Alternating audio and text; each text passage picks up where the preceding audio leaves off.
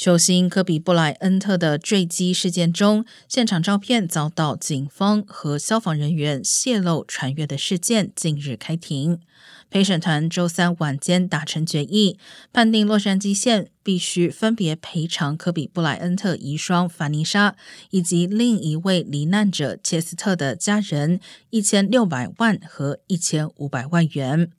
两位原告原本求偿七千五百万元。目前，代表洛县的律师团尚未决定是否上诉。